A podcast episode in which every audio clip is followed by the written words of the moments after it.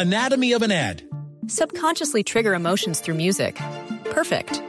Define an opportunity. Imagine talking to millions of people across the U.S. like I am now. Identify a problem. Creating an audio ad is time consuming. Offer a solution. Utilize cutting edge AI. Imagine creating all that in under 30 seconds. Well, we did to create this ad. To learn more about AI in the audio industry, download the white paper from audiostack.ai. Me dicen de Buenos Aires, Argentina, lo de Balanta para el Mónaco no es cierto, no hay nada oficial. River ofreció comprar el 50% de Teo. Y me preguntas, ¿sabes si se presentó yo al Cruz Azul? Yo no tengo noticias. No. No se ha presentado el Cruz Azul. Bueno, pues el 50% ha ofrecido River de la compra de los eh, derechos de Teo Gutiérrez. Trezeguet va a Brasil, al fútbol brasileño. Hoy a las 4 de la tarde, reunión de la gente de River. Es más, están en este momento en la reunión, porque yo estoy en dos horas más, con el grupo inversor argentino para cerrar el tema ¿De Carbonero? de Carbonero. Exactamente. Hoy a las 4. Antes, antes eh, de las eh, de las 4 se espera tener cuatro colombianas, se pueda, se espera tener respuesta.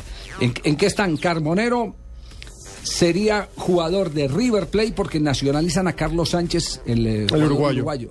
Lo nacionalizan, queda el cupo para Carbonero, así que están reunidos con el grupo inversor, inversor eh, para que Carbonero termine siendo jugador del equipo de la banda cruzada. Es lo que me confirman en este momento que está ocurriendo en el fútbol de Argentina y que tiene que ver con, con el Y que Álvarez Balanta entonces sigue con el equipo de la banda No, a eso, a eso hay que sumarle, Javier, Álvarez que Balanta, Álvarez Balanta es un jugador de gran valor hacia el futuro, pero creo que de- se nota el desespero de Pasarela Exacto. por montarlo en una plataforma, colocarlo están en una buscando vitrina. plata.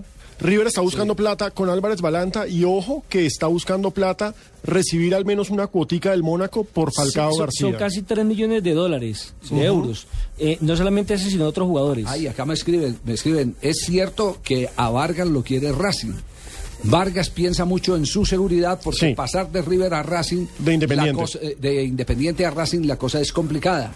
Pero me aseguran que tiene muy adelantado eh, conversaciones con el equipo de Gustavo Alfaro, con Arsenal de Sarandí.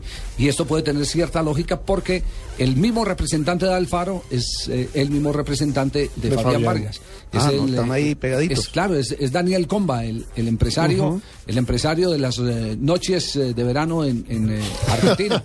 Claro, es el dueño Aunque- de todos los claro, de todos los torneos. de todas las producciones. Aunque de había los dicho teatros. Fabián Vargas, Sí. Javier, había dicho Fabián Vargas que estaba de Espa- en España de vacaciones, que el lunes llegaba y él daba la respuesta definitiva que- si se creo iba que para está acá. Independiente o no. Creo que está aquí ¿Ya en llegó? Bogotá en el lanzamiento de sus canchas eh, sintéticas. Antes Ah, cierto llega- que montó cancha sí, sintética acá. con- eh, Entonces Fabián estaba en. España, llegó a Colombia y llega estilo primer Juan Pablo. No, Juan Pablo ya retiró las de Bogotá. Sí, Sí, se quebró con ese negocio en Bogotá. se quebró. Pero en Medellín le va bien. En Medellín le va bien, que es diferente, es correcto. Yo no creo que se haya quebrado. Bueno, a diga- digamos a que cerró la que tenía en el a- sur. Le voy a decir por qué. Más bien. Porque el, el sitio que él tenía era un. es- Eso es lo que llama en construcción, cuando usted es un inversor, se llama colonización o se llama engorde. Y entonces él engordó durante un periodo mientras el centro comercial agarraba fuerza para vendérselo a una eh, gran superficie. Ahí donde quedaban las canchas montaron un almacén gran superficie. Entonces no le fue nada mal. No se quebró. No, no, fue o sea, económicamente no le se fue quebró.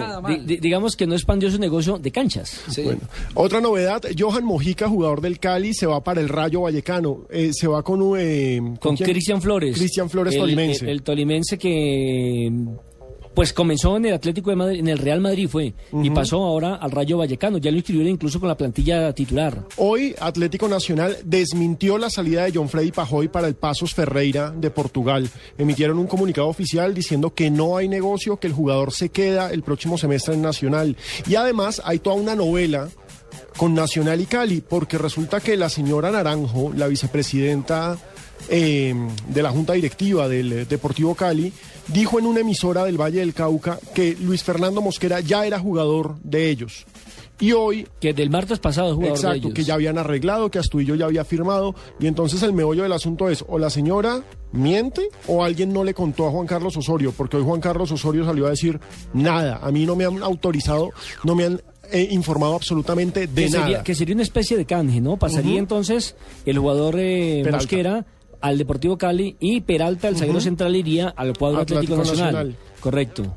Y por supuesto, digamos que la noticia del momento fue con la que comenzamos esto, la llegada de Tresor Moreno al Junior, aunque también hay que mencionar algo muy importante y es lo de Freddy Montero, que se confirma ya como nuevo jugador eh, del De. Sporting de Lisboa. Del Deportivo de Lisboa. Otra, otra del Deportivo Cali es que dicen que ya tienen listo a Lucas Escaglia, el exjugador del Once Caldas, y que también eh, estarían en la tentativa de la negociación por Sergio Romero. Sí, claro que sí. Se, van Cali. varios de Once Caldas para, para el Deportivo Cali. Y bueno, y digamos que siguiendo con colombianos, Javier, en el exterior, podemos decir que hoy Pedro Sergio Franco... Romero, pero ¿cuál Sergio Romero? ¿El arquero argentino chiquito? No, no, no, no, no, no, no, el delantero. El delantero del Once Caldas. Ah. El tiburón.